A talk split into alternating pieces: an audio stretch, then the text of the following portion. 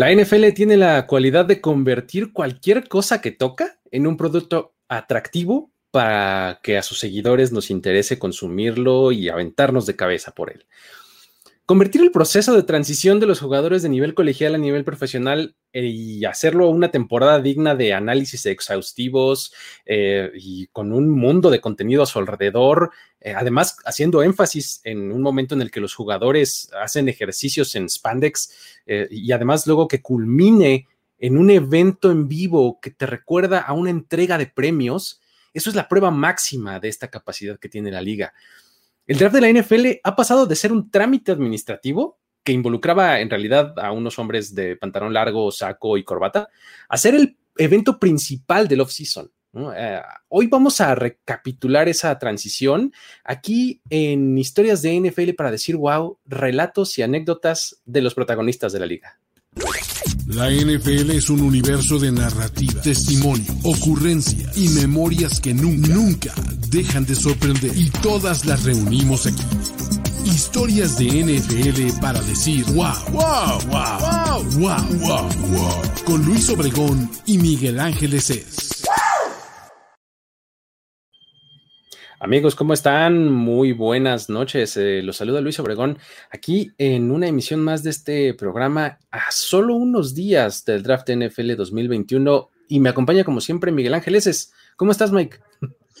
Pues muy bien, la verdad, como dices, ya a punto de resolver esta parte tan especulativa del NFL. A mí me encanta que para un deporte tan preciso, lleno de estadísticas, estamos en el punto en el cual todo el mundo parte de sus posiciones. Exacto. es, como, es maravilloso porque de verdad, por más que todo el mundo les dice, no crean en lo que dicen los entrenadores, no crean en lo que dicen los gerentes generales, ya todo el mundo está paniqueado por lo que todo el mundo dice, las declaraciones. Y lo divertido es que todo esto, pues es una cosa moderna, porque realmente hace unos años, cuando esto empezó, esto era el trámite administrativo más aburrido que se puedan imaginar. Absolutamente. Si creen que su chamba tiene trámites administrativos inútiles que nadie va a revisar, pues, porque aparte todos hemos tenido ese caso. El reporte semanal que tienen que hacer y que saben que probablemente se va a quedar en la bandeja de entrada de su jefe. Tu lista de pendientes que pues nadie checa, esa. Haz de cuenta. Bueno, hagan de cuenta que sí era el draft. Así, algo así. Digo, eh, hay una manera de ponerlo que tiene eh, Andrew Brandt que, dice que probablemente en estos meses eh, decimos más el nombre de estos jugadores que en el resto de su carrera. Sí. ¿No? O sea, la gran mayoría de estos jugadores que, que son prospectos hoy día, pues no la van a hacer en la liga. O sea, no. no. No vamos a mencionar su nombre la, tal cantidad de veces como lo hemos mencionado en estas semanas o meses previos, ¿no? De, a que sean seleccionados. o solamente en programas como este donde recapitulamos a cuates como Vernon Golson. Exacto, sí, sí, sí, en donde de repente decimos, hablamos de los Team Couch del mundo y esas cosas. Sí, por supuesto, nada más ahí. en los Achilles Smith y esas ondas, ¿no? Pero bueno, vamos, vamos a platicar porque la verdad es que es, es una historia, este, pues más o menos larga, ¿no? La que traemos aquí, porque eh, pues eh, estuvimos eh, yéndonos ahí a, los archivos de, la liga, de la historia y demás, y pues digo, esto es tan viejo como a los años 30, ¿no, Mike? ¿Por qué no empiezas este, a contarnos dónde empezó esto, cómo fueron los orígenes? Bueno, pues si vamos a partir de los orígenes del draft, hay que remontarnos a los 30, en la época en la que no había proceso de selección. O sea, vamos a ser sinceros. ¿Cómo era el proceso de la llegada de los jugadores colegiales a la NFL? Pues los equipos le ofrecían todos contrato a los jugadores y el que le pagara más y el equipo que le interesara más al jugador, el que con el que firmaban. Tal cual. Así de fácil. Era una cosa bastante este, rupestre, ¿no? Así bastante como Dios te daba a entender, pues mira, este se ve que es bueno, ¿por qué no le dices a ver si juega para nosotros? ¿No? Y todos pensaban lo mismo, ¿no? Y todos iban y lo hacían, ¿no? Veías el equipo campeón colegial y decías, oye, la estrella se acaba de graduar, pues vamos a tomarlo. ¿Por qué no? Exactamente. Sí, pues sí. El mejor ejemplo de esto, pues te puedo decir a Stan Kotska. ¿Ah? Este era un corredor de la Universidad de Minnesota. Él llevó a los Gophers a ganar una temporada invicta en el 34 y literalmente todos los equipos del NFL le ofrecieron contrato. Todos. Pues cómo no. porque era la estrella del equipo que había acabado invicto. Al final firmó con los Brooklyn Dodgers, le dieron, fíjate nada más, nada más, chequen esto, ¿eh? Aguas, 5 mil dólares. No, pues es un dineral, ¿no? o sea, seguramente. En, en, Austin Powers. un millón de dólares. Exactamente. 5 mil dólares. Exacto. Y eso lo hizo en ese momento el jugador, el jugador mejor pagado de la NFL. Pues como no, debe ser, mil dólares. Debe ser un dineral, ¿no? O sea, digo, pero aquella época estamos hablando de 34, o sea, 1934. ¿no? Y, recién salidos de la Gran Depresión del 29 y todo, imagínate nada más lo que eran 5 mil dólares. Exactamente. un mundo de dinero. Sí, sí, sí, digo, eh, cosas, este, cosas así que, que, eran como, pues si lo quieres decir, decir como bastante disparejo, ¿no? O sea, porque era un, mercado no regulado, totalmente al contrario de lo que tenemos eh, hoy día, ¿no? Y, ante eso, por ejemplo, Bert Bell, ¿no? Que era uno de los eh, propietarios de los Eagles, como que le atribuía directamente sus bajas entradas, ¿no? Este, a que no tenía los jugadores adecuados para ganar, ¿no? O sea, dice, pues es que si mi equipo es malo, pues no voy a vender entradas. Hasta cierto punto tiene razón, ¿no? O sea, si no hay buen espectáculo, la gente no quiere ir a verte, ¿no?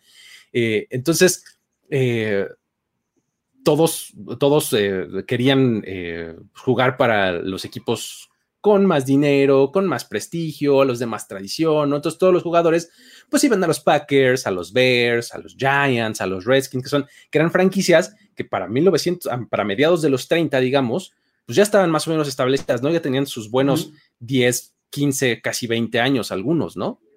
Sí, y obviamente pues eso era lo que hacía sus equipos tan, tan fuertes. Y si eran equipos buenos y tenían dinero, pues le pagaban a las estrellas de que llegaban de la universidad parece con ellos. Sí, claro. Entonces, pues no había otro. Ahí, fue cuando él mismo, Bert Bell, propuso que se estableciera este proceso de selección, que se, estableciera como un cierto pues, piso parejo, ¿no? O sea, que se garantizara que todos los equipos tuvieran eh, oportunidades, oportunidades equitativas para seleccionar a jugadores, ¿no? Entonces, eh, pues esto se concretó, digamos que el 18 de mayo de 1935 se, eh, se aprobó de forma unánime la creación de este proceso, ¿no? Y se realizaría primera vez, por primera vez en 1936, ¿no? O sea, esa fue como, fue como el primer registro que, tuvimos de un, de un draft, ¿no? Sí, y el argumento era muy sencillo, necesitamos tener paridad como liga para que esto funcione. Y entonces, pues la idea fue muy simple. Si son aficionados al orden, esto les va a encantar. O sea, si les gusta ponerle orden a las cosas y son de los que tienen todo bien ordenadito y tienen todo bien limpio, pues está. El draft es su evento. Exacto. Porque acomodan a los equipos en orden todos, del peor equipo al mejor equipo, o sea, formaditos como en el kinder, ándenle, todos. Del más chaparro al más alto, ¿no? Del más chaparro, o sea, del de menos victorias hasta el de más victorias, el campeón, todos acomodaditos, para que así puedan ir seleccionando. O sea, un orden inverso al que terminaron la temporada anterior y que sigue siendo el orden del, draft. Y bueno, la cosa era bien sencilla. El, jugador, que tomaba el equipo automáticamente tenías derecho sobre su negociación.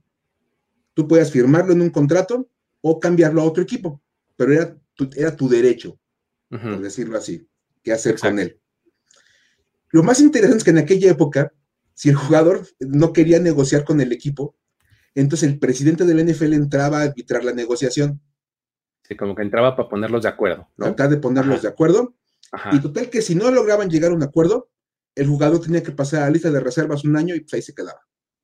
O sea, no te pusiste de acuerdo con él, entonces no juegas este año, básicamente, ¿no? O sea, más te vale que te pongas de acuerdo con el que te seleccionó, ¿no? Porque si no, pues como que te mandaban a la congeladora un año, tal cual, ¿no? Entonces era como muy sencillo. Ok, ok. Y así se arrancó el primer draft.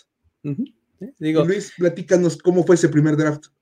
La, primera selección pues, del draft eh, de 1936 fue justamente para los Eagles, ¿no? Ya mencionados hace un momento, que fueron los que lo propusieron.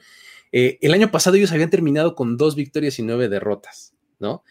Y ellos tomaron a Jay Bear Wagner, ¿no? Bear Wagner, sí. Y este, el asunto es que pues les pasó justo eso, ¿no? No podían negociar un contrato les costaba demasiado trabajo. Total que lo terminaron este, dejando por la paz. y lo cambiaron a Chicago, ¿no? Okay. Entonces dijeron, bueno, pues ya lo cambiamos a Chicago, pues allá que, que, sea, que se haga bolas con ellos, ¿no? Resulta que lo que pasó fue que tampoco se pudo poner de acuerdo con Chicago, ¿no? Y lo que pasó con ese primer pick overall de la historia fue que nunca jugó. ¿Por qué nunca pudo ponerse de acuerdo con ningún equipo para tener un contrato? O sea, me estás diciendo que el primer jugador seleccionado en el primer draft del NFL nunca jugó en la NFL? Eh, primer precedente de un bust. Esto es mejor que un bust. Es, es, el, es el primigenio de bust. El, es el post original. Exactamente. Exactamente. Es el equivalente a Bart Starr de MVP de Super Bowl. Eh, él, el es el, él es el primer boss de la historia, ¿no? Pick número uno, nunca jugó. O sea, el primer fiasco de draft en la historia fue la primera selección de draft en la historia. Tal cual. Poético, Eso te habla mucho del draft. Es poético este asunto, de verdad. Así es, así es, sí, sí, sí. Digo, ese primer draft tenía nueve rondas, ¿no? Y, okay. y fíjate, o sea, como para ser también ilustrativos, eh, solamente 24 de los 81 jugadores que se seleccionaron aceptaron jugar en la NFL. O sea, okay. a, a, esos grados, pues, o sea, de prácticamente la cuarta parte, un poquito más de la cuarta parte, ¿no? Este, pudieron llegar a un acuerdo, ¿no? Y, o sea, eso te habla de, de cómo, pues en realidad, yo creo que no había buenas bases, ¿no? Como para que hubiera contratos bien negociados, bien armados, no sé, o sea, yo creo que estaba todo muy en pañales, ¿no? Mira, nada, te voy a contar un, un, un dato mm. así bien curioso. A ver, venga. Los jugadores eran seleccionados por lo que te contaban o por lo que leías en los medios. o sea, no los conocían. Y lo mejor es que, por ejemplo, en el 39, todo el mundo hizo conocer en los medios que el mejor jugador colegial que había, y tal vez uno de los mejores de toda la historia, era Kenny Washington. ¿Ok? okay. Todo el mundo dijo, pues tiene que ser una selección alta de draft, porque es uno de los mejores jugadores de la historia del colegial. Wow. Ajá. Pero hubo un pequeño detalle. Uno de los dueños se enteró porque le contaron que era afroamericano. Uh, ya valiste. 1939. 39, no. imagínense nada más. Y le dijeron, oye, pero es que hay, una, una, hay un problema, señor. Es que, es que, pues es afroamericano. Válgame Dios. Y nadie sabía. o sea, jugaba en un equipo colegial, era muy buen jugador y nadie sabía en la NFL que era afroamericano. Sí, no, pues ya me imagino. No. Entonces nadie lo seleccionó en el draft. Ya, por eso cayó de la gracia. Ya, por eso automáticamente. Se le quitó lo buen jugador y todo lo demás, ¿no? Dijo, qué, qué horror. Pero bueno, en ese mismo draft, además, Wellington Mara estuvo a cargo este, eh, por primera vez del proceso con los Giants, ¿no? Okay. Wellington Mara, papá de los Mara hoy día que siguen eh, dirigiendo a los Giants, ¿no? Una de estas grandes familias de abolengo de, de la NFL. Y pues como todos los equipos eh, lo hacían, pues él lo que hizo fue entregar una lista de jugadores que le interesaban. Igual, okay. así, de oídas, ¿no? Así, pues, a ver, su lista. ¿Quién me dijiste? Eh, John Smith, ok, este, ¿cuál? Eh, Walter, ok, perfecto, y, y, así, ¿no? Ahí está mi lista, ¿no? Perfecto. Entregó su lista y pues al momento, eh, al momento de elegir, pidió a uno que se llamaba Walt Nielsen, justamente, ¿no? Ok. Ajá. El asunto es que pues ese nombre no estaba en su lista o en ninguna otra lista. O sea, ¿no? nadie lo tenía apuntado. Nadie lo apuntó, ¿no? ¿Sí? Entonces le dijeron, oye, ¿qué onda? ¿Y ese nombre de dónde o qué, no? Entonces Mara, Mara les dijo, ah, pues es que pues yo no pensé que tenía que anotar a todos, pues, pues yo les di ahí una idea general, ¿no? Sí, porque en esa época cada, cada, equipo presentaba una lista como de prospectos por lo mismo de lo que escuchaban y se armaba de ahí como ese pool de dónde tomar jugadores. Y Wellington Mara literalmente escondió un nombre. Así, tal cual, así de, pues, mi, mi secreto mejor guardado también, eh, este, Walt Nielsen, ¿no? Para, para que no me lo vayan a robar, ¿no? Entonces, y no se, se, aventó, se aventó la de, ah, pues yo no sabía que, que, tenía que poner a todos los que me interesaban. O sea, ¿dónde dice? ¿Dónde dice? ¿Me dijeron? No, ¿eh? Entonces. Apunta a jugadores no. que te interesen, no apunta a todos los jugadores que te interesen. Exactamente, ¿no? La importancia del lenguaje, definitivamente. Sí, pues sí está cañón. Digo, eso fue los, los, los, primeros orígenes, ¿no? O sea, las, uh -huh. como que las, las primeras ediciones, y nos habla de, de un evento pues así como lo acabamos de describir, así como lleno de, de pues de huecos, ¿no? De, de, cosas así medio, medio malhechonas, ¿no? Porque pues estaban un poco aprendiendo, ¿no? Sí, pues era meramente el proceso administrativo, porque no había un proceso para seleccionar jugadores, y pues le fueron dando forma, le fueron, lo fueron ordenando, o sea, simplemente. Y pues, al darle ese orden, pues también había como cosas a pulir. Lo interesante es que, otra vez, era un asunto meramente administrativo. Y por eso la sede del draft era una cosa que pues realmente nomás era de saber dónde nos reunimos. Pues era bastante irrelevante, ¿no? ¿En dónde, en dónde iba a ser? O sea, la sede era lo de menos, ¿no? O sea, no era como cuando anunciaban lo de la sede del Citatir, que lo hace con comercial con música y todo. No, no, eso no. O sea, era nada más de. Sí, todos reunidos en Cancún, Quintana Roo. No, acá nada Exactamente, no, acá era lo de menos. Oye, ¿dónde? Pues en Nueva York, órale, va a Nueva York todos. Y ahí llegaban. De hecho, de los 30 hasta mediados de los 60, nada más iban distribuyendo la sede pues, entre varias ciudades que había como pues, importantes de la NFL. Te puedo decir que pues Nueva York, Chicago, Filadelfia, Pittsburgh, Washington, D.C., Los Ángeles y Milwaukee, en algún momento todos tuvieron un draft. Ok, en esos 30 años, digamos. Reunir a los ejecutivos del equipo y pues nada más ahí para el proceso meramente, pues de llenar formularios, pues hasta era todo lo que había. Sí, sí, de 65 ya empezó a cambiar, ¿cierto Luis? Sí, sí, sí, ya de ahí eh, fue de eh, eh, el de como una, una, etapa nueva, ya de totalmente, este, ya estás hablando de los 60, ¿no? Y es una, es cuando la NFL ya tenía mucha más forma porque ya existía la AFL, o sea, ya, ya esto se estaba convirtiendo como medio en una industria, ¿no? La, el fútbol americano profesional. Entonces, desde el 65 hasta el 2014, Nueva York fue la sede del draft, ¿no? O sea, fue ahí. Era como la ciudad más importante y siempre se, llevó a cabo ahí. Y en la misma ciudad se movía un poquito eh, el evento, entre, paseándose entre el teatro del Madison Square Garden, en donde fue del 95 al 2004.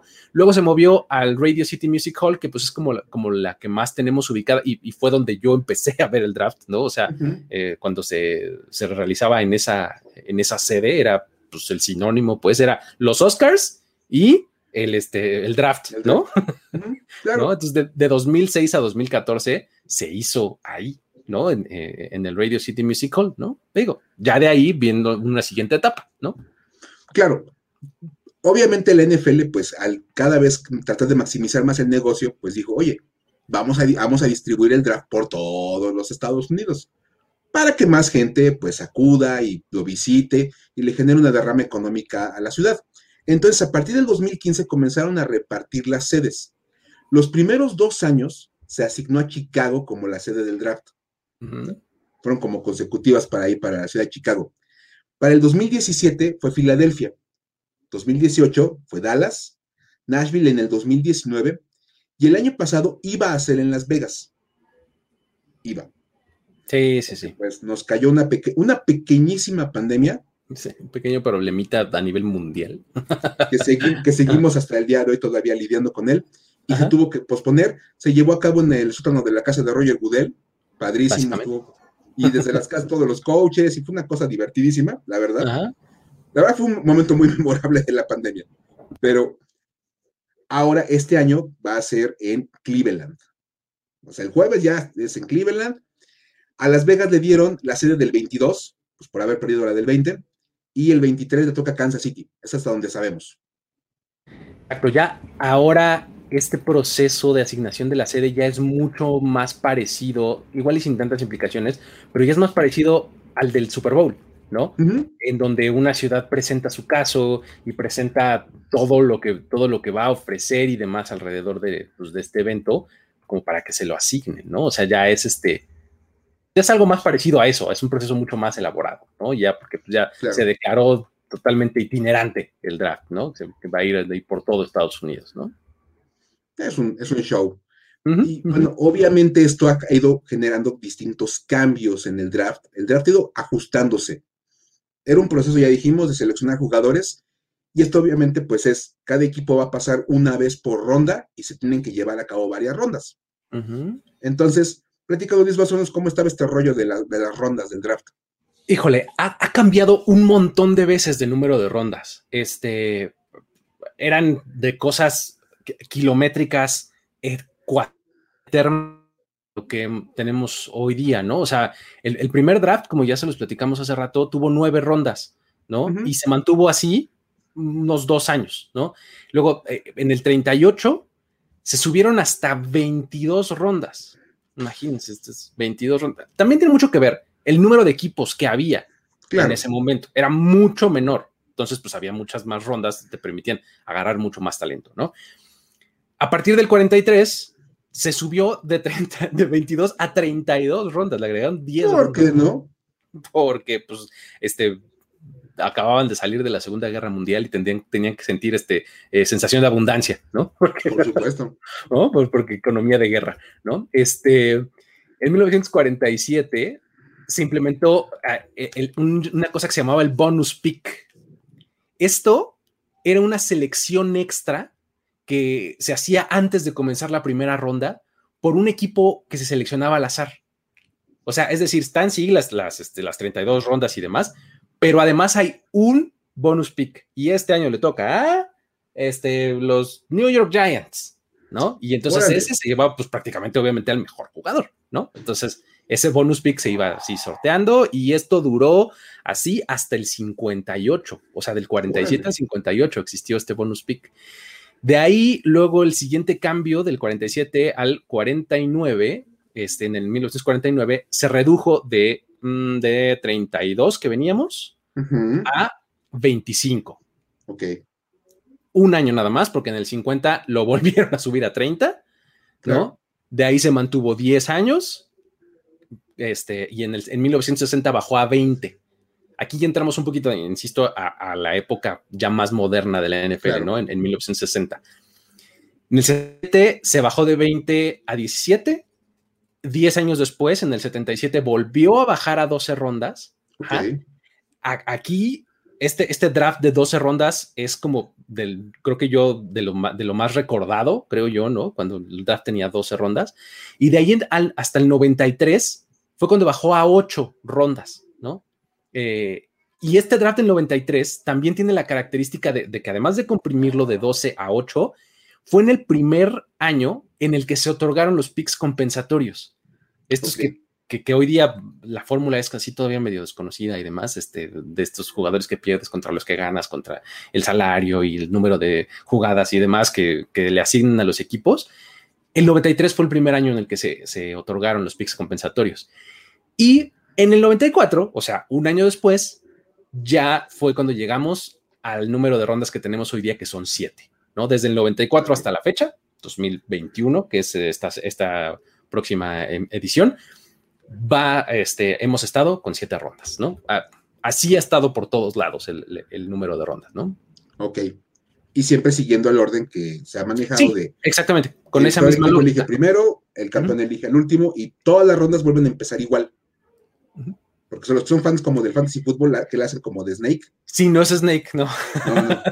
hay muchos fans del, fantasy fútbol más modernos y pues no es ¿Sale? Ahora, una cosa interesante es el tiempo permitido para hacer la selección. Eso se ha cambiado radicalmente, la verdad. En la época administrativa de la NFL, en que nada más era pues, agarrar jugadores por agarrar jugadores porque necesitas llenar el espacio, pues el tiempo de, para elegir era ilimitado lo que te tardarás en decidir. Porque pues hay que tomar las cosas con calma, hay que pensarlo bien. Exacto, hay que pensarlo bien. Pero eso hasta te habla del tipo de sociedad en la que vivíamos, ¿no? O sea, pues, ¿tienes prisa? No. Entonces, tranquilo, mano. Es chamba, te pagan por hora. entonces, pues nos podemos quedar dos horas más. O sea, no es como que tenga yo algo que hacer al rato. Entonces, pues, ¿no? es la chamba de la oficina, o sea, tan fácil. De hecho, la mejor historia que hay sobre esto de, los pics y que cómo eran ilimitados, la da un, viejo conocido de este programa, Texas Cram. Ya hemos hablado de él en estas. Un par de ocasiones, ajá. El, el, gerente general de los Cowboys, que quería seleccionar a Mel Renfro, un receptor de Oregon, pero tenía dudas sobre su rodilla. Dijo, no sé si está bien o está mal. Entonces, hizo una llamada a Oregon y le pidió a un doctor que fuera a buscar a Mel Renfro y le hiciera una evaluación médica en el momento y le llamara de regreso para decirle estaba bien. Si estaba bien, lo seleccionaban y si no estaba bien, no lo seleccionaban. Imagínense nada más que en el momento pide la prueba física. Entre la primera llamada de Texas Cram al, al médico y la llamada del médico para decir sí, sí está bien, se echaron seis horas. no, hombre, le salió barato, cabrón. O sea, porque imagínate. Imagínate nada más seis horas para una selección del draft. sí, pues es que, o sea, ya te imaginas así al doctor así de tocándole la puerta, así, señor Renfro, ¿está usted disponible? Porque fíjese que le tengo que hacer un examen de rodilla. ¿Eh? Que dicen los Dallas Cowboys que lo quieren seleccionar, pero que sin examen de rodilla no hay, no hay selección. Exacto, y, y, el hospital más cercano está aquí como a 45 minutos sin tráfico. Entonces, ¿no? ¿No? Este Obviamente, pues en esta época más moderna, eso se ha tenido que modificar totalmente. Y más ahora que es un evento televisivo. Nadie va a esperar seis horas a ver a quién selecciona un equipo. Entonces, en la actualidad hay tiempos límite para seleccionar a los jugadores, son mucho, mucho más breves. Los jugadores de la primera ronda, cada equipo tiene 10 minutos. Es lo que tienen para seleccionar. Por eso tienen que estudiar muchísimo desde antes, porque no van a llegar allá a ver qué onda. La segunda ronda tienen siete minutos. El tercera a sexta ronda, cinco minutos. Y en la séptima ronda, cuatro. Ya vámonos pijadito, porque si ya vamos empacando todo, vamos guardando, pues. Sí, pues sí. Porque pues ya estamos todos cansados y vámonos al día a lo que venga. Toma, tú ya. Exacto.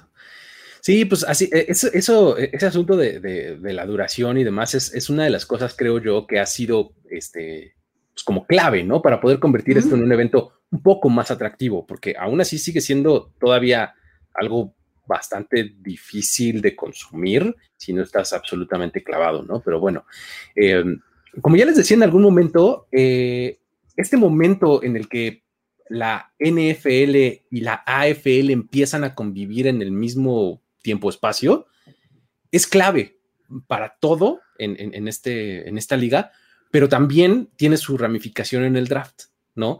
Eh, pues fue justamente en 1960 cuando se creó la AFL y entonces, eh, pues como para poder eh, convivir o algo así, pues bueno, inicialmente en, el 60, que fue cuando se creó, cada liga tenía su propio draft, ¿no? Y competían por los jugadores novatos, ¿no? O sea, así de, pues, yo hice mío, ¿no? Pues yo tú el tuyo y pues a ver cómo, de cómo nos toca, casi, casi, ¿no? De hecho, por eso cuando sabían los de la NFL que al año próximo iba a, iba ya a empezar operaciones la AFL, hicieron una cosa que hoy se conoce como el draft secreto, el secret draft, ¿no?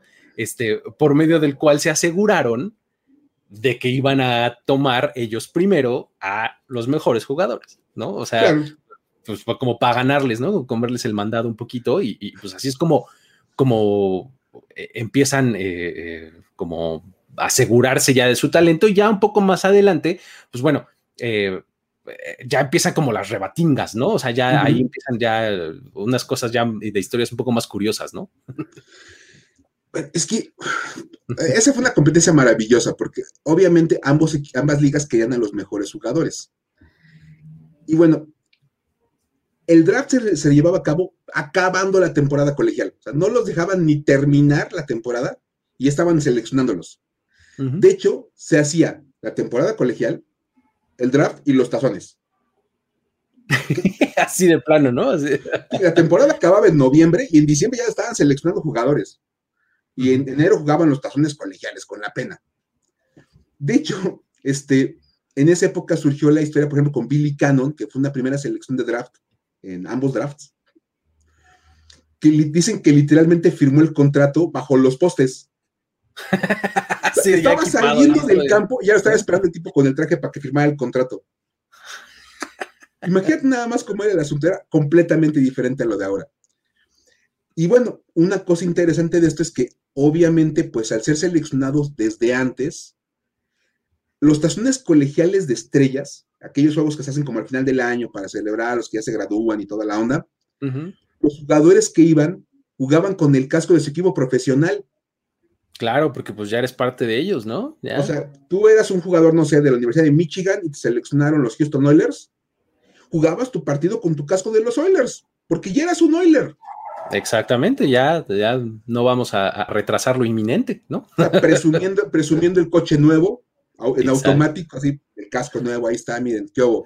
Ya tengo chamba y ustedes no. Exacto, sí, sí, sí. Está muy padre, de verdad es que fue una cosa muy interesante. Y ya para el 67, pues se tuvo que llevar a cabo el primer draft común. Ya había un acuerdo para fusionar las dos ligas. Y entonces, bueno, pues se pusieron de acuerdo para todo mundo seleccionar en el mismo proceso y evitar esto de los dobles. Es que exactamente se, daba mucho que a un mismo jugador lo seleccionaban las dos ligas, ¿no? y, pues ahí ahora sí viene la guerra de billetazos y de todo, ¿no? O sea, de, este, de a ver con quién te pones de acuerdo, a ver quién está más interesante para jugar, qué este, ciudad vas, etcétera, ¿no? O sea, eh, ya, ya tenía un montón de complicaciones, ¿no? Pero justamente en, ese momento fue cuando, este, cuando empezó esta transición de, de convertirse e ir de un trámite administrativo a convertirse en todo un momento estelar, ¿no? O sea, el, camino todavía eh, era largo para llegar a, ser un momento estelar, pero ya empezaba, ¿no? A, construirse. Eh, digo, para poner un primer hito, por ejemplo, es 1980, eh, es la primera vez que se televisa un draft, ¿no? Y ahí, pues fue una cosa, pues la verdad, como, pues que a la liga decía, ¿cómo? O sea, llegó un ejecutivo de ESPN le dijo, oye, me interesa televisar este proceso. Era Pete Russell, creo que en ese momento, este, Pete le dijo, ¿qué? ¿Quieres televisar a unos hombres sentados en unas mesas eh, diciendo nombres? Básicamente, que eso es el draft, ¿no? dijo, sí, sí, sí me interesa. Ah, bueno, me vas a pagar dinero, ¿verdad? Entonces sí. La pregunta más, más, importante es, ¿me vas a pagar por, por, pasarlo por televisión? Sí, ok, hagamos negocios. Ya, tráete tus cámaras. pásenle, graben. Exacto, o sea, e, ese fue el primer como momento, ¿no? Este, eh, en el que pues empieza esta transición, ¿no?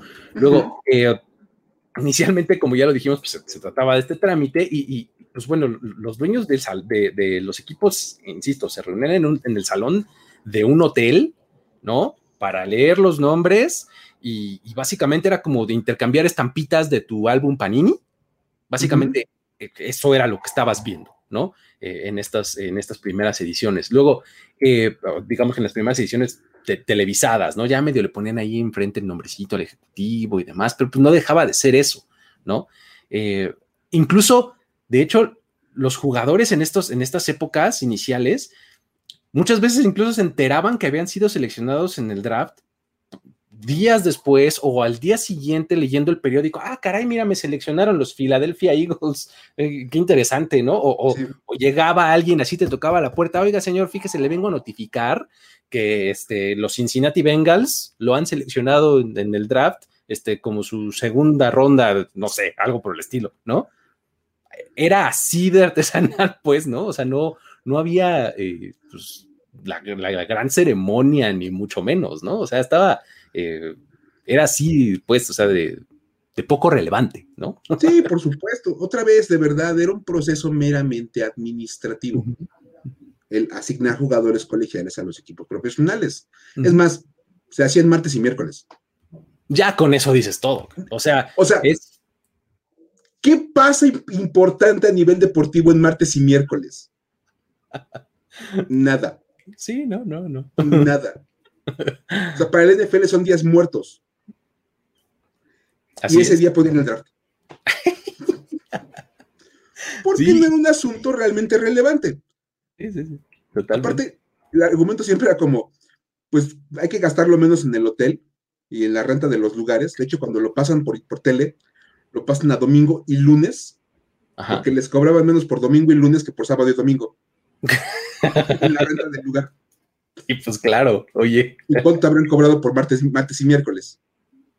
Pues mucho menos, porque ¿quién iba a ocupar un lugar, un salón de fiestas en martes y miércoles? Sí, exacto, ahí en, en, un hotel ahí de Nueva York, pues imagínate cuánto, o sea, seguramente las tarifas más bajas de los ballrooms, de los salones estos uh -huh. de convenciones que hay en los hoteles, es de domingo y lunes, seguramente. O sea, pues, te apuesto que martes y miércoles todavía menos. Sí, pues sí, sí. sí. Eh, no, por supuesto. Ay, ay, ay, y luego fíjate, ya fue hasta el, 90, el 95, ya estamos hablando de, de pues, épocas mucho más, más cercanas a, a nosotros. Uh -huh. este, fue cuando el evento ya se instaló en sábado y domingo, ¿no? O sea, ya, sí. ya pues como un evento pues, de televisión, ¿no? Y, y, años hasta 2009, ¿no? Este, de hecho, un poquito antes, eh, en 2006, fue la primera vez que NFL Network transmitió el evento. O sea, ya eh, en estos primeros años de, del surgimiento de NFL Network y estaban ávidos de contenido para llenar 24 horas de programación de fútbol americano de NFL, pues estaba difícil, ¿no? Entonces, pues dijimos, bueno, dijeron, bueno, aquí hay pues, dos días de programación, ¿no? O sea, ahí tienes sábado y domingo, ¿no? Entonces, claro. en 2006 fue la, la primera ocasión en la que lo hicieron, ¿no? Sí, y obviamente cuando van viendo cómo puedes ir armando y cómo puedes ir construyendo, pues le van ajustando ahí al, al sistema. Uh -huh. En el 2008, pues ya con la televisión mucho más en mente, el, el evento televisivo, porque aparte ESPN pasaba, creo que la primera y la segunda ronda y ya no podían pasar nada. Era sí, como aburridísimo. Y el NFL Network no, pasa hasta la última selección, todas. Entonces dijeron, bueno, vamos a una cosa, la primera y la segunda ronda que son en sábado, vamos a empezar más tardecito para que la gente esté como ya en casa, lo pueda ver, y vamos a recortar un poquito el tiempo de selección porque eran 15 minutos por, por pick. Uh -huh. Vamos a ponerlo en 10, vamos a hacer que sea un poquito más, más, más cómodo, 7 en la segunda ronda, y el domingo ya nos aventamos de la tercera a la séptima. Ya es como más. Como más que vamos a ponerle el, eh, lo más interesante el sábado, ¿no? Y además, bueno, estaban empezando a las 3 de la tarde, o sea que era ya un horario así, uy, wow, qué atrevido, estás poniendo en sábado claro. en la tarde, wow, ¿no? claro. ¿No? Ahora, en, en, en, 2010 fue cuando ya se implementó, se, se implementó completamente el, el, evento ya como un show de prime time, así ya como lo conocemos hoy día, que este, pues, se empieza a las 8 de la noche tiempo del este, o sea, a las 7 del tiempo del centro, y eh, es con lo que hoy tenemos, ¿no? Que es el jueves únicamente la primera ronda, que es el momento estelarazazo, ¿no? El viernes uh -huh. tienes un segundo momento bueno, pero ya no tanto, ¿no? Que es la segunda y la tercera ronda. Y finalmente el sábado ya todo el día, empiezas como mediodía y te llevas toda la tarde de, este, de la cuarta a la séptima ronda, ¿no? Uh -huh. eh, pues ya más o menos ya está establecido así desde 2010 y ya se ha, ha, permanecido así hasta la fecha, ¿no? Y pues bueno, ya lo que ves hoy día, en serio, es, lo digo porque en realidad lo creo, ya es muy similar a lo que ves en una entrega de premios. O sea, ya, sí, ya ves los Emmys, ves los Oscars, así, y ves el draft, ya se parecen mucho. Tienes una alfombra roja, tienes fotógrafos, tienes prensa, eh, personal administrativo, producción, música, luces, escenario, o sea, todo, todo, todo, ¿no? O sea, la verdad es que es este impresionante y además la experiencia que le ponen alrededor, ¿no? O sea, ya este, con esta nueva etapa que nos mencionabas hace rato de, de que lo llevan a diferentes ciudades, ya cada ciudad propone como un fan fest, ¿no? Uh -huh. Entonces ya tienes otros otros como, como venues eh, alternativos o, o, periféricos, mejor dicho, ¿no? O sea, que si está el donde están los fans y que si está el donde se hacen las elecciones y donde está el escenario y donde no sé qué, o sea, ya lo vas como eh, poniendo como más eh, desgranado todo el evento, ¿no? Ya con evento, con música, con este, todo, todo, todo, un, todo una parafernalia impresionante, ¿no? O sea, la verdad es que ya se ha convertido en una cosa pues completamente diferente, ¿no? Y pues bueno. Incluso eh, lo que dice Carlos Mercado acá en los comentarios, historias de lagrimita y de conciencia, también vamos a ver que tal jugador es buenísimo, seleccionado en primera ronda, pero nadie sabe que mataron a todos sus amigos. ¿Qué? y eso fue, eso fue el, el, 2020, ¿te acuerdas? Así de, eh, eh de, Qué gran prospecto, es un gran jugador, es un excelente receptor, pero mataron a su papá. Así de ok, no se supone okay. que tendría que estar contento, ¿no? Porque es el mejor momento de tu vida profesional porque llegas al NFL y te van a recordar que hubo una tragedia familiar. fue espantoso, la verdad, digo. Aparte, lo hicieron extremadamente notorio. Sí, el año pasado hicieron mucho énfasis en eso. No sé por qué tú, medio raro esa decisión de producción. este, antes de, movernos a lo que sigue, me parece un, momento eh, adecuado para decirles que eh, el draft NFL 2021 eh, la mejor manera que tienen para verlo es por medio de NFL Game Pass. NFL Game Pass es este un gran producto que les ofrece en vivo y además también on demand etcétera, en su dispositivo conectado a internet desde la primera hasta la séptima ronda. Y ahorita tiene una promoción de 240 pesitos.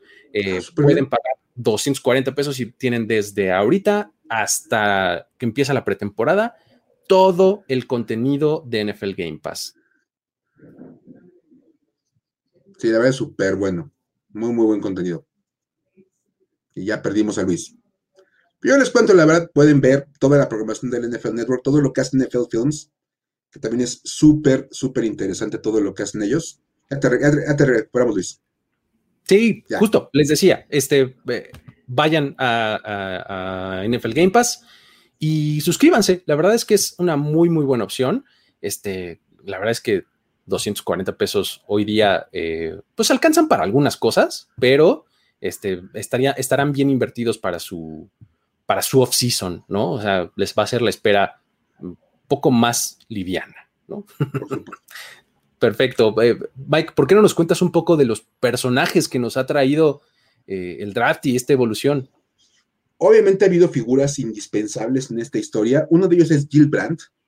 Eh, este es una de las personas que han definido el proceso y que le fueron dando incluso como forma y profesionalización al draft. Fue el primero en estandarizar todos los procesos y responsable de lo que ahora conocemos como prácticas normales de todos los equipos. Por ejemplo, él, fue obviamente evaluador de talento y fue parte del staff de los Dallas Cowboys del 60 al 88. Y él fue el que estableció todo lo que los Cowboys hacían.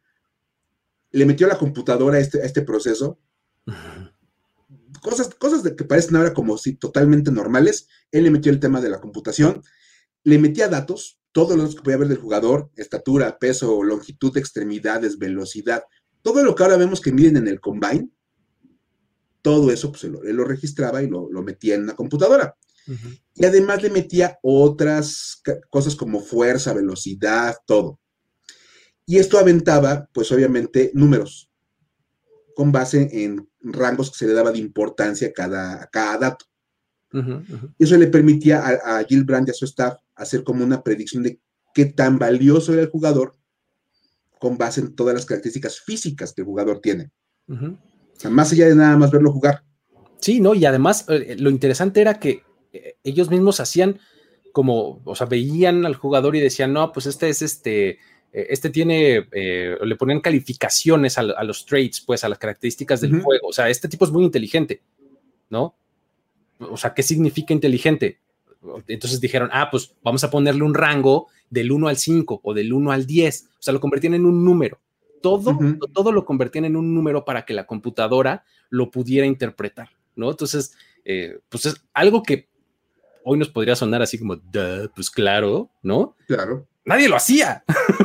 y el primero que lo hizo fue Gil Brandt, ¿no? Entonces, eh, eh, eh, un gran mérito ahí, porque además el tipo, pues, le iba, le iba alimentando los datos, este, dijo, ¿cómo le hago para ser preciso en los datos que le meto a esto?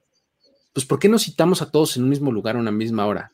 Ah, ¿qué creen? Eso se llama hoy Scouting Combine. claro. ¿No? O sea, primigenia del Scouting Combine vino de esto, ¿no? De, estandarizar cómo medimos a, los prospectos, ¿no? Este, y, conforme iban desarrollándose las elecciones durante el draft, pues iban ahí alimentando la computadora y entonces le tocaba a los Cowboys, enter, y te decía, en este momento te conviene seleccionar a este. O sea, era el pick perfecto, ¿no? De acuerdo pues, a las fórmulas y a todo lo que tenía la computadora, ¿no? O sea, interesante. Y hay que decir que hay, nombres que validan el proceso. Hay jugadores que fueron seleccionando en momentos específicos de su, del draft que nadie estaba apelando y que resultaron ser muy buenas selecciones. Un ejemplo, pues puede ser Roger Staubach en una décima ronda. ¿Mm? Nada más. Nada más así modestamente. Obviamente varios equipos estaban como un poquito renuentes porque tenía un compromiso con el ejército y no iba a jugar de manera inmediata. Pero pues todos los medios que la computadora arrojaba te decían, pues es que es lo, mejor que puedes hacer es tomarlo y esperarlo.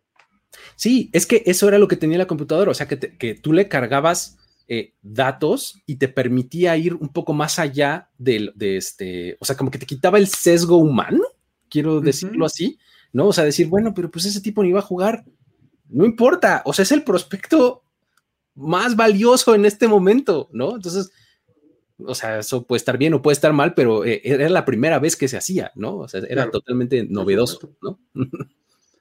Otro, Herschel Walker, de quien también ya hablamos, fue una selección de quinta ronda. O sea, Dallas construyó una dinastía ganadora con una selección de quinta ronda. Exacto, sí, sí, sí. Esa fue la inversión inicial. Obviamente, ahí el asunto era que tenía un, y él estaba en la USFL y no había garantías de que fuera a jugar en la NFL. Entonces, pues también había como ese, ese riesgo. O Chad Hennings, que fue una selección de onceava ronda, él obviamente estaba en la Fuerza Aérea, tenía un compromiso pues militar, pero pues también otra vez el número que te aventaba la computadora te decía, tómalo. Ah, muy impresionante, ¿no? O sea, porque por ejemplo, eh, el asunto, otra de, otras de las eh, innovaciones de Gil Brandt fue, por ejemplo, él fue el primero en buscar talento de otros deportes, ¿no? O sea, algo que que hoy dices, pues ya es súper común que los, eh, jugadores de NFL vengan de el atletismo, del básquetbol, de otras cosas. Este, pues el primero que dijo, oye, ¿por qué no voy a ver a alguien más de otro deporte que a lo mejor se, traduce bien en el fútbol americano? Fue Gil Brandt, ¿no? El más destacado de ellos fue Bob Hayes, que pues era una estrella del atletismo, medallista olímpico en, este, en pista, y pues fue, lo drafteó y lo convirtió en receptor. ¿No? O sea, eh, era buenísimo Bob Hayes, ¿no? O sea, digo, otra cosa, fue también el primero en buscar talento fuera de Estados Unidos, ¿no? O sea, pues seguramente el mundo es un poco más grande que Estados Unidos en una de esas, ¿no? Entonces, en una de esas, hay gente que puede jugar bien fútbol, ¿no? Y entonces, lo primero que hizo fue irse a Canadá, a Europa, y pues encontró algunas piezas interesantes, ¿no? Algo que, insisto, hoy ya es súper común, Brand fue el primero en hacerlo, ¿no? Y este, por último, y que también hoy parece muy, muy obvio, pero él fue el primero en buscar talento en escuelas pequeñas. O sea, para poner ejemplos muy concretos, Drew Pearson, sí, que va a entrar este año al Salón de la Fama, jugaba en Tulsa, en la Universidad de Tulsa, que hoy ya nos es un poquito más familiar, pero en aquellos entonces, si no eras Alabama, LSU, USC, Notre Dame, no figurabas, ¿no? O sea, Cliff Harris, por ejemplo, jugaba en una universidad que nunca había escuchado nombrar, se llama Ouachita Baptist. Uf, de ahí fue a sacar a Cliff Harris, imagínate. Everson Walls, él jugaba en Grambling State. Ok. ¿No? O sea, la verdad es que, y a todos ellos, los, los obviamente, los contrató después del draft, como agentes libres, o sea, porque nadie absolutamente los iba a ir a buscar en el draft. Entonces, hasta para eso era inteligente, ¿no? O sea, ¿por qué uso una de mis selecciones del draft si ya sé que nadie va a ir a Ouachita Baptist, ¿no? La gente ni sabe que existe esa universidad. Exactamente, la están inventando ahorita, ¿no? Por eso la relevancia de Gil Brandt. La verdad es que es, uno de los personajes más relevantes, creo yo, de, la historia del draft, porque eh, pues básicamente lo, convirtió en lo que es hoy día, ¿no? O sea, el, proceso como tal de selección. Y bueno, ya en esta parte más como de la cuestión televisiva y la cuestión como de la predicción de que a quién va a tomar cada equipo, porque los últimos meses han sido pura predicción. ¿A quién va a tomar tal equipo? Y por ejemplo, los Niners están contra que Mac Jones, Trey Lance, Justin Field. Bueno, una de las figuras que ha sido crucial en todo este proceso de predecir y dar como propuestas es Mel Kiper. Mel Kiper Jr. Es un analista muy destacado en temas de draft. Él, trabaja en ESPN desde 1984 y él es, él es un referente total de este evento. Él, él simplemente se enfoca a analizar el proceso de los jugadores desde que pasan del colegial hasta el profesional. hace todo un análisis. De hecho, tiene una empresa, Kuiper Enterprises.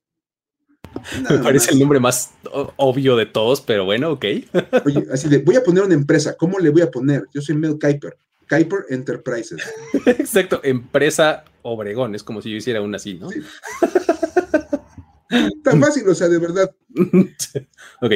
Obviamente, esa la fundó en el 81 y se dedicó a analizar prospectos, se dedica a eso nada más, a analizar prospectos de draft durante todo el año. O sea, ven los partidos colegiales, se dedican a darles calificaciones y eso obviamente él predice cómo deben de seleccionar los equipos a los jugadores y da el famosísimo mock draft, que es una simulación en la cual vas prediciendo conforme a lo que el equipo necesita y lo que tú valoras de cada jugador, quién pudiera terminar dónde. Y obviamente eso ha traído pues mil cosas. Aparte es bastante particular en sus análisis y tú nos puedes platicar muy bien de eso, este Luis. Sí, porque, o sea, el, tipo, pues obviamente ha, desarrollado un, como un personaje de televisión, ¿no? Entonces, normalmente las opiniones de Mel Kiper son bastante directas y, este, pues digo, si te dedicas 365 días del año a eso, yo creo que algo de credibilidad deberías de tener, ¿no? O sea, pues, algo de bases, ¿no? Entonces, él un punto de vista te lo hace saber directo, concreto, y si le gusta, le encanta, y si no le gusta, lo odia, ¿no? y, te lo va a hacer saber, ¿no? Y últimamente ha estado como eh, girando mucho esta anécdota porque pues es, realmente buena, ¿no? O sea, porque eh, hubo una ocasión en la que Bill Tobin que era, eh, era el, general manager de los Colts en 1994, nos regaló probablemente uno de los mejores momentos en la historia del draft. ¿no? Eh, nos regaló el, famosísimo Who the hell is Mel Kiper anyway? ¿No? O sea, ¿quién demonios es Mel Kiper? ¿No? O sea, ¿de qué, me estás hablando? ¿No? O sea, para darles un poquito de contexto de, este, de este gran momento del draft, insisto, 1994 y los Colts estaban pues, eh, en, una época de su equipo bastante mala, en la que constantemente tenían récords muy malos, y ese año habían tomado en la selección 2 global a Marshall Falk, ¿no? Este, y después regresaron unos, unas tres posiciones después haciendo un trade con los Rams, y entonces todo el mundo dice, no, pues seguramente van por el quarterback, ¿no? Porque en ese momento su quarterback era Jim Harbaugh, ¿no? Y este, pues, estaba disponible ahí el mismísimo Trent Dilfer, ¿no? Uh. Hoy, hoy, ganador del Super Bowl con, los Ravens en algún momento.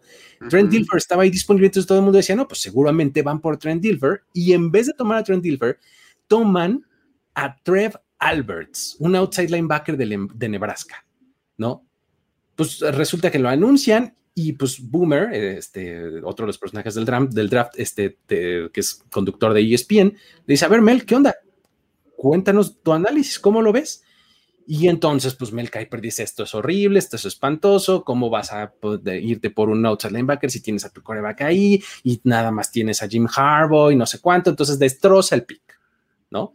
al final de cuentas, lo, destroza y, unos minutos después, en una entrevista con, con, Tobin, con Tobin eh, ahí en, pues, muy en la misma instalación que están llevándose a cabo el draft, es cuando sucede esto y, y, quisiera que, que, vieran que vieran el videito, por favor. Got a guy up here. Who in the hell is Mel Kiper in a way?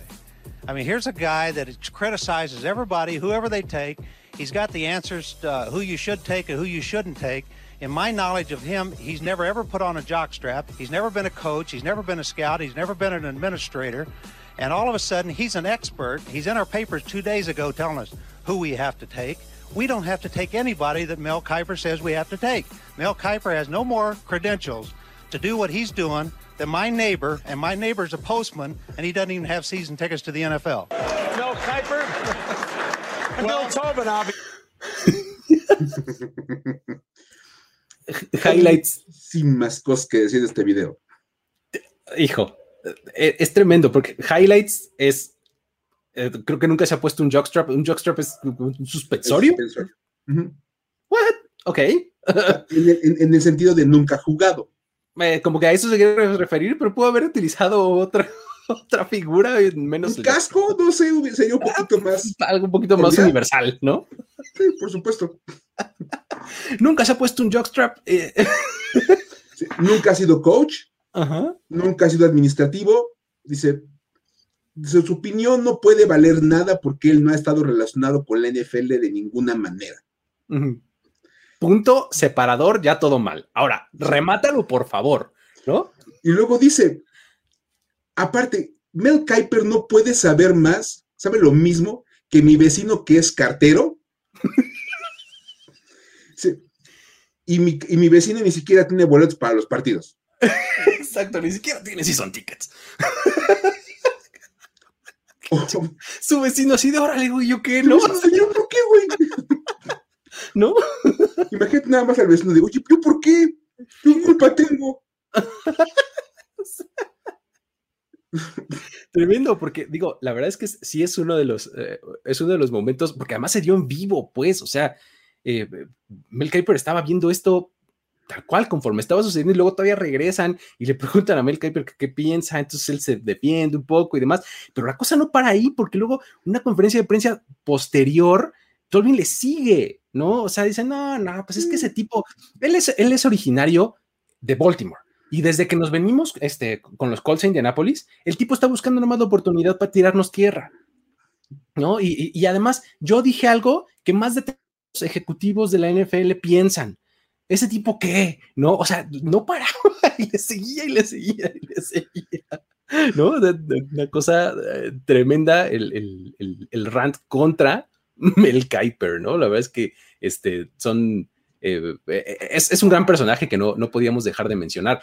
Y, más o menos en la misma vena está el siguiente que, quisiera mencionar, aunque sea de manera rápida, que es Mike Mayock, ¿no? Mike, por supuesto. Mike Mayock es la versión más moderna de Mel Kiper. Mel Kiper es como ochenterón y sigue trabajando, pero es como más legendario. Mello que es como una versión más moderna. Aparte tiene una diferencia, él sí jugó fútbol americano. Él sí se puso un suspensorio. Exacto. Por aquello de que le reclaman a Mel Kiper, pues Mike Mayo sí lo, sí lo utilizó. Él jugó en Boston College. Luego estuvo en la NFL con los Giants, luego lo cortaron los Steelers, eh, estuvo ahí en un par de equipos tuvo una carrera profesional muy, muy corta y se dedicó a ser comentarista. Anduvo por ESPN, Fox, CBS y trabajaba en asuntos colegiales. En el 2004 él llega al NFL Network, donde se vuelve el analista para el tema del draft. Y los que lo recordamos en la época del, del NFL Network, sabíamos que era la persona. Absolutamente. No había autoridad más grande para hablar del draft en el NFL Network. Ojo, en el canal de la liga que Mike Mayo. de verdad. Y bueno, este, él hablaba de prospectos, de hecho daba una conferencia de prensa al año, así como toda la onda para... Eso a mí me pareció, me parece como el dato más revelador. O sea, digo, estás en el canal oficial de la liga, ¿no? Eres el analista líder y entonces a ti, que eres parte de los medios, te voy a hacer el centro de una conferencia de prensa en donde todos los medios locales y el resto del mundo de los medios de comunicación te va a venir a preguntar a ti sobre el draft, ¿no? Entonces, pues, ¿qué más referente puede ser, ¿no? Que eso. Y lo más interesante es que, bueno, se hizo tan importante en su tema de la evaluación de prospectos y de tratar de como de predecir quiénes sean los mejores jugadores en cada draft, que se ganó un trabajo en la NFL como gerente general de los Raiders. Los Raiders le ofrecieron el puesto de gerente general en el 2018 y bueno, casi casi va a ser como entrar a historias para decir, güey. Entrar para decir, güey. Ah, de entrada está trabajando con John Gruden, que es una figura también bastante particular y que, merecería un programa aparte. Ajá. Su primer movimiento, uno de los primeros que hizo fue firmar a Antonio Brown. Ajá, Trajo a Antonio Brown, ese tipo que ha andado por mil broncas de su vida. Luego tuvo un, tuvo un altercado, Mike Mayo con Antonio Brown, lo multaron 54 mil dólares por no presentarse a entrenar. Luego Brown dijo que pues estaba muy molesto, aparte no le gustaba lo del casco, que no le querían dejar usar el casco que él utilizaba.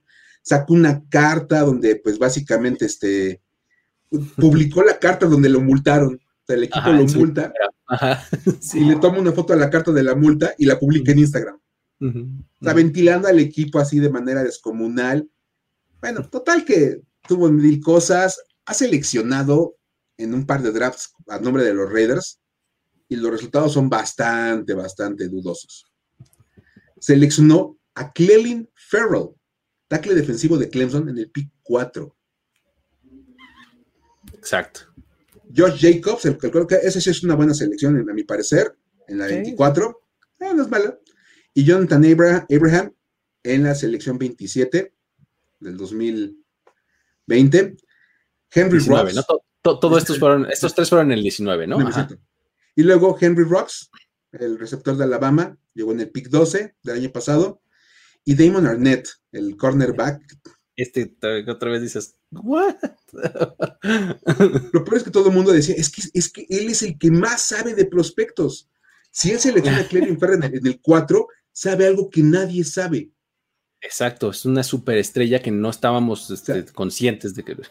Nadie sabe lo que Mike Mayock sabe. Pues, pues parece que lo que él sabía, pues era mentira, porque no, no ha sido ni de cerca para validar eso. Y bueno, obviamente el draft, más allá de estas figuras, también tiene como sus, como sus roles, sus figuras, sus tradiciones. Platícanos de una, este, mi estimado Luis. Sí, la verdad es que tienes eh, un poco basándonos, o sea, como haciendo esta transición de entre personajes y momentos, porque la verdad es que hoy día ya eh, Roger Goodell, el comisionado, es un personaje central del draft, ¿no? Y, pues bueno, él es como protagonista de, muchos eh, momentos rituales este, muy característicos de, este, de este evento, ¿no? insisto, ya el comisionado pasó de ser el tipo que lee los nombres, ¿no? Este, a, ser como el host de la noche, ¿no? El anfitrión. Casi lo más le falta hacer un monólogo al principio. y listo, ¿no? Ahora, Roger Goodell se ha, se ha, quedado muy marcado en la memoria de los aficionados actuales de la NFL, yo creo por dos cosas específicas. La primera es por disciplinar a los jugadores, ¿no? O sea, como que ha sido el, más público de todos en el que sí la suspensión por drogas, que por sí violencia, que por sí no sé cuánto, eh, es Roger Goodell, ¿no? Y la otra es por su presencia en el draft, ¿no? O sea, porque realmente eh, el tipo es, es, central, ¿no? Es como que gira todo en torno a él, ¿no? O sea, de hecho, eh, el, el, primer ritual, el primer momento muy característico es la primera vez que Roger Goodell sale al escenario caminando todo el auditorio en donde esté se cae en abucheos, ¿no? Es uno de los momentos como más icónicos del draft, ¿no? Como para empezar, ¿no? Si, vas al draft no abucheaste a Roger Goodell, no fuiste al draft. De eso se trata. Y, la verdad es que, o sea, ha habido momentos en donde, ha, donde han tenido como causas más específicas para poder abuchearlo, ¿no? Me acuerdo 2011 lockdown, este, ha, ha, habido ciertos momentos en donde dices, hijo, si hay que como ¡ah! y sacas tu furia como fan y ¡ah! ¡bu! ¿no? Por supuesto. Pero hay otras que en realidad solo lo estás haciendo porque es tradición. Es tradición abuchear a Roger Goodell, de verdad. Si no, si no lo abucheas en verdad, fuiste al draft. Exacto, exacto, exacto. Es el primer como es el primer ritual que yo siempre identifico del draft. O sea, es, como la iniciación, ya, ya, ya empezó el draft, ya bien, empezaron ahora sí, ahora sí, ¿no? entonces el tipo ya dice, welcome to the NFL, no, ya, entonces ponen el reloj al primer pick, al primer equipo y listo, ¿no? O sea, parte del ritual, ¿no? es además... Es chamba es bien sencilla, nada más dice, ¿a qué equipo le toca seleccionar? O sea, de Jacksonville Jaguars out on the clock. Ajá. Y cuando ya seleccionan, regresa de Jacksonville Jaguars Select Trevor Lawrence, coreback, Clemson. Y se vuelve a ir. ¿Ya? ¿No? Porque otra vez es un proceso muy administrativo, decir a qué equipo le toca y qué seleccionar. Exacto. Ahora, el, asunto es que esto que puede parecer como tan simple, Roger Goodell lo ha llevado una rayita más para arriba y por eso se ha ganado este, este nivel como ya de personaje, ¿no? O sea, esto, este trámite que acabas de decir el tipo dice, bueno, sí, ya que, ya que anunció el pick, dice el nombre y demás, ¿no? Viene otro momento ritualístico bien interesante, ¿no? Que es eh, en caso de que esté el, este, el, prospecto, llega y pues viene el momento de, en vez de, antes era apretón de manos, ah, este, foto, listo. No, ahora es entre más eufórico seas, es mejor, ¿no? O sea, el tipo hace acá casi, casi choque de manos así elaborado, acá y todo. Este, abrazo, no ha faltado quien lo cargue, ¿no? Este, eh, este momento ya también es algo como, como esperado, ¿no? A ver, a ver quién va a ser el más over the top en ese momento, ¿no? ¿Quién va a exagerar más su llegada al, a, conocer al comisionado? De hecho, salió una noticia durante estos días que como ya está vacunado, puede abrazar a los jugadores. Ok. Ok, ok. Imagínate tener que dar la noticia de, oigan, es que ya vacunaron al comisionado, entonces ya puede abrazar a los jugadores. A ver, eh, lo tengo que sacar de mi, de, mi, sistema porque ya van dos veces que me, provocan y, me quedo con ella, pero ya, ya no. ¿Saben para qué sirve la vacuna? Es elimina la, posibilidad de que te enfermes. No, amigos. cuando estás vacunado te puedes enfermar. Es nada más para que no te mueras. Entonces, lo que están haciendo es no pensar en la gente que no está vacunada. O sea, si está enfermo Roger Goodell o alguno de los otros, se van a acabar contagiando y ellos van a ir a contagiar a otras personas que no necesariamente estén vacunadas por ese tipo de cosas. La pandemia no se acaba. Pero bueno, pues eh, ya lo saqué de mi, de, mi sistema y eh, muchas gracias. Había que decirlo, claro. Este, pero sí, efectivamente, ¿no? Qué bueno que ya está vacunado, señor. Pero bueno, hay otras, otras cosas. Cuéntanos una más, Mike, por favor. Obviamente, pues es un proceso en el cual Roger del tiene que leer y leer y leer y leer nombres. Entonces, pues al ser un, show y al ser un asunto bastante, pues administrativo, hay que meterle un poquito de, flash a las cosas. Y pues han empezado a llevar leyendas, han, puesto a exjugadores a leer este, el nombre de, de quién seleccionaba. Entonces, no sé, este, me acuerdo de Pat McAfee, el, el, punter de, los Colts, que se a leer una selección de Indianápolis y hasta le dijo de cosas a la gente en Tennessee. Cosas así, de ese estilo. Es como una cosa que se ha vuelto bastante común. Y también, este, ahora han dado chance que hasta fans lean las elecciones. Entonces, hace un, un momento pues bonito para la persona en que puede anunciar quién es el nuevo integrante de su equipo. Y eso también está padre. Es una, es una buena onda. También han puesto a distintas asociaciones que pues tienen la chance de hacer la selección de los, de los jugadores. Sobre todo ya como para de la tercera para adelante, cuando ya un poquito más como de menos interés en los, jugadores, como que le empieza a meter. Eh, o sea, llega momentos en, las últimas rondas, en donde me acuerdo hace como dos años, este, un chango del zoológico de Miami seleccionó este, el jugador de la sexta ronda de los Dolphins. O sea, ya de repente caen en niveles ridículos, ¿no? Pero hay que tratar de meterle cierta producción a un evento que otra vez es simplemente leer nombres. ¿Qué más puedes hacer para que se lean nombres de manera diversa? Sí, no, y, por ejemplo, algo, algo que, a mí me pareció un logro y que además eh, empezó una tendencia un poco, fue en el momento en, este draft de Filadelfia, fue creo que 2017, este, cuando en la segunda ronda, entre estas leyendas que, mencionas, Este, ponen a Drew Pearson, de nuevo Drew Pearson, del que hablamos hace un momento, que va a ser este, inducido al Salón de la Fama en, este verano, eh, lo ponen a anunciar el pick de segunda ronda de los Cowboys, ¿no? Entonces, ese momento también se vuelve como una primera vez de algo, porque a partir de ahí ya muchos han hecho algo similar, ¿no? Pero Drew Pearson la sacó del parque. O sea, eh, les, quiero poner el video porque está bien bueno. Chequenlo, chequenlo.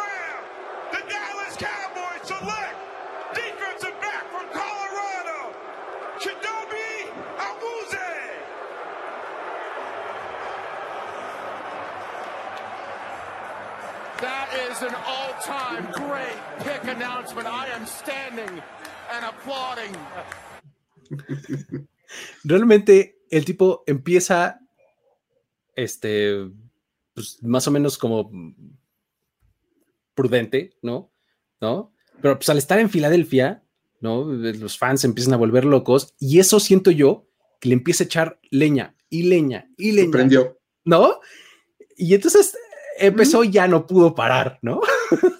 No, no, no, dijo de todo, los cinco veces campeones del NFL, con dueño miembro del Salón de la Fama. No, no, no, de verdad, se leyó el currículum entero del equipo. Puso en la cara a los fans de los Eagles. Tal vez mm. lo menos memorable de, todo el proceso fue, como pone por acá Julio, la selección de Ogusi. Exacto, sí, sí, pues ya, esto fue lo menos relevante. Ya, lo menos, menos importante. Ya, sí, el jugador como quiera, ahí pasó. Pero de verdad, o sea, se soltó súper prendido. De verdad, estuvo muy bueno. Y a raíz de eso fue que vino ya después lo de David Akers, ¿no? Que David Akers hizo algo muy similar, ¿no? Estando en Dallas, ¿no? David Akers, pateador de los, de los Eagles, hizo algo muy similar, ¿no? Y le tiró a Dallas y demás. O sea, pero ya te digo, de ahí eh, empezó como una, pequeña tendencia, ¿no? Ya a ponerse loquísimos, ¿no? Este, eh, y súper eufóricos a este, anunciar las elecciones. De nuevo, lo que mencionas, ¿cómo hacemos interesante el leer un nombre en una tarjeta? Tienes que buscar mil, mil maneras de hacer muy divertido o mínimo visible para televisión leer 255 nombres. Sí, está cañón. llega un momento en que ya ni los leen. O sea, ya en las últimas rondas ya no lo están leyendo, ya solo están saliendo en la pantalla. Eh, ¿no? Entrevistan a alguien y platican y... Y la otra tradición, y lo platicábamos, de hecho, de hecho, de ahí creo que de ahí sale todo este programa del día de hoy, fue la tradición, la, tradición del draft de la gorra y el jersey. Sí, sí, sí. Eh, es la más simbólica, ¿no? Me parece la, más, eh, la más padre y la más simbólica de todas, este, porque, eh, pues justamente ya, ya lo mencionábamos, ¿no? Lees eh, bueno, leen el nombre del, jugador seleccionado, se, se, acerca al escenario o no, o está en su casa o como sea, ¿no? Eh, lo primero que hacen es darle una gorra con el logo de su equipo, ¿no?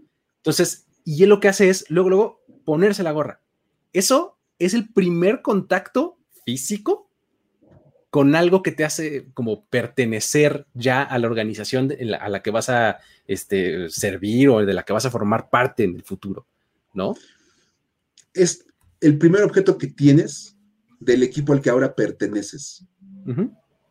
Y me, parece un, simbolismo muy interesante, porque por acá va saliendo ya él al, al podio, si está presente en el evento, o incluso en sus casas, les llevan las gorras y ya nada más en cuanto le avisan quién es, pum, le, sacan la gorra del equipo que lo seleccionó y se la pone. En ese momento automáticamente ya eres del equipo. Exacto. Te traes el logotipo del equipo en la gorra. Es un, simbolismo. Y luego, si estás obviamente presente en el lugar, te van a entregar un jersey con, el número uno, porque fuiste la primera selección del equipo pones tu jersey ya, como que con tu jersey, tu gorra, oficialmente ya eres parte de esa familia que es el equipo de NFL. Sí, sí, sí. Y está bien padre cómo lo producen, además, ¿no? estaba viendo en el comentario que estaban 60 segundos en ponerle, o sea, porque ya sale con el nombre, puedes sale el jersey con el número uno y con tu apellido aquí a la espalda, ¿no? Entonces lo que hacen es, les avisan un poquito antes a los de producción de los jerseys ellos de inmediato lo producen para que cuando se anuncie el pick ya salga alguien con el jersey y con el nombre, ¿no? O sea, impresionante. Creo que eso es como una cosa bien, bien simbólica. Es lo más bonito del draft, la verdad, la verdad, este, creo que es lo más interesante. Ver a los jugadores sí, así es. es como lo mejor. Sí, así es. Pero pues bueno, más o menos ahí están las, este, las historias de, del draft, pero pues nos falta el, cierre, ¿no, Mike? Vamos a, vamos a darle a, la tradición de este programa que son las historias para decir, güey, por favor. Ya hablamos de un par de cosas medio para decir, güey, de este draft, del draft en general, pero este año ha habido una historia bastante recurrente y una de las más comentadas de del último mes, desde que los 49ers cambiaron con los Dolphins para subir al puesto 3 había dos hechos ahí que todo el mundo hablaba. ¿Qué coreback iban a seleccionar los 49ers? Por ahí están este Mac Jones, ya dijimos Trey Lance, Justin Fields. Y la otra es, ¿qué va a pasar con Jimmy Garoppolo? Exacto. El coreback del equipo. Y yo creo que las, las fans de Jimmy Garoppolo están muy preocupadas por ver qué pasa con Jimmy. Y obviamente, pues es que Kyle Shanahan le han preguntado mil veces por eso. En un principio dijeron, el plan es que este año sea nuestro coreback. Dijeron, este año. luego dijeron, es, nuestro coreback, es nuestro, he's our guy. Es, nuestro tipo. Lo mismo que dijeron de Josh Rosen antes de cambiar los Cardinals. sí. Y ahora Kyle Shanahan entra en esta sección porque se puso súper espiritual. Súper filosófico el asunto, de verdad. Estaba en un rollo ya muy, muy elevado. Le preguntaron por, el tema del coreback, dijo que el estado de salud de Jimmy Garoppolo, que ha, pasado por varias lesiones, es lo que motiva a los Niners a subir en el draft para buscar un coreback y que obviamente pues la idea pues que pudieran llegar a tener ahí como a Jimmy Garoppolo y al novato, a los dos jugadores en el roster. Y entonces cuando dice que puede tenerlos a los dos, un reportero pues de esos muy hábiles le pregunta, ¿nos puede garantizar que Jimmy Garoppolo va a estar en el roster el domingo? Como para ver si no iba a cambiar a Jimmy Garoppolo durante el draft. Exacto. Y Kyle Shanahan dice, no puedo garantizar que alguien vaya a estar vivo el domingo. Así que muchísimo menos puedo garantizar que vaya a estar en el roster. O sea, básicamente, igual nos muere Jimmy Garoppolo de aquí al jueves. Igual y me muero yo, no sé. Igual y me muero. Igual nos morimos todos. Exacto. Entonces, fue una respuesta que le dio la vuelta a todos lados. Dicen, o sea, casi, casi fue de. Casi no sabe si Jimmy Garoppolo va a llegar vivo el domingo. Sí, sería este, lamentable que sufriera un terrible accidente, ¿no? casi no mostrando sus conexiones con la mafia, ¿no? las calles son muy inseguras hoy día, este, no sé. Los accidentes pasan, alguien se puede resbalar en la, bañera. Sí.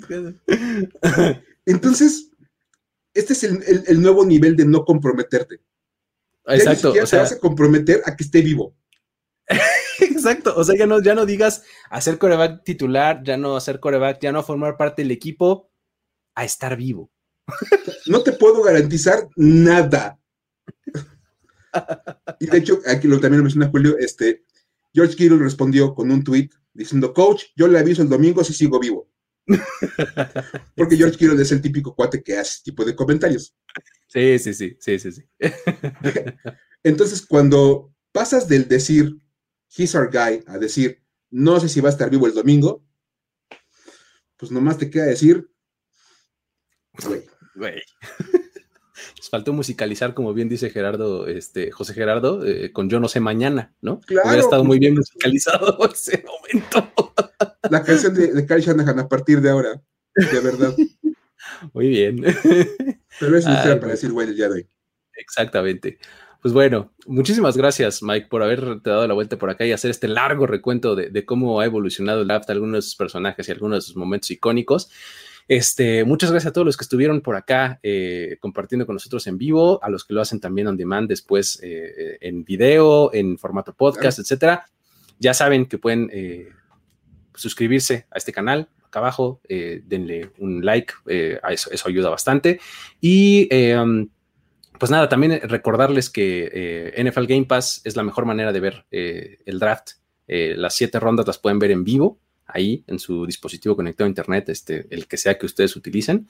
Y em, eh, pues nada, por solamente 240 pesos eh, les va a dar eh, acceso al plan desde el momento en el que lo contraten hasta que empiece la pretemporada. Van a tener un nuevo season lleno de NFL con esta, con esta buena opción. Además van a poder ver el draft, que es ahorita lo que nos, este, lo que nos importa este, de manera más urgente, ¿no, Mike? Por supuesto, y de verdad aprovechenlo. El Game Pass, no nada más en este momento, todo el año es la mejor opción para seguir la NFL. Entonces, ahorita que estamos en este proceso del draft, es, el Super Bowl del off-season, ahora sí lo conocen, por todo el show que le han hecho, pero bueno, aprovechen, la verdad es que, pues si no tienen otra cosita que hacer, pues véanlo todas las elecciones y además, pues sigan todo lo que vamos a estar haciendo en primer y diez de cobertura para este, para este evento. Así es, eh, pueden también ver nuestras reacciones en vivo por acá en este mismo canal. Y este, ahorita en 10 minutitos más empieza NFLenials, ya nos tenemos que ir por eso también. Este, van a entrar aquí. están en este, Exactamente, están aquí eh, atrás de esa puerta y atrás de la tuya también. Entonces, este, ya mejor nos despedimos. Este, esto fue eh, una edición más de Historias de NFL para decir wow, hasta la próxima. Esto fue Historias de NFL para decir wow, wow, wow, wow, wow, wow, Los relatos y anécdotas de los protagonistas de la liga directo a tus oídos. Con Luis Obregón y Miguel Ángeles E. Voz en off, Antonio Sempe. Una producción de primero y diez. Hello, it is Ryan, and I was on a flight the other day playing one of my favorite social spin slot games on chumbacasino.com. I looked over the person sitting next to me, and you know what they were doing? They were also playing Chumba Casino. Coincidence? I think not. Everybody's loving having fun with it. Chumba Casino is home to hundreds of casino style games that you can play for free anytime, anywhere, even at 30,000 feet. So sign up now at chumbacasino.com to claim your free welcome bonus. That's chumbacasino.com and live the Chumba life. No purchase necessary. DTW, void, prohibited by law. See terms and conditions 18 plus.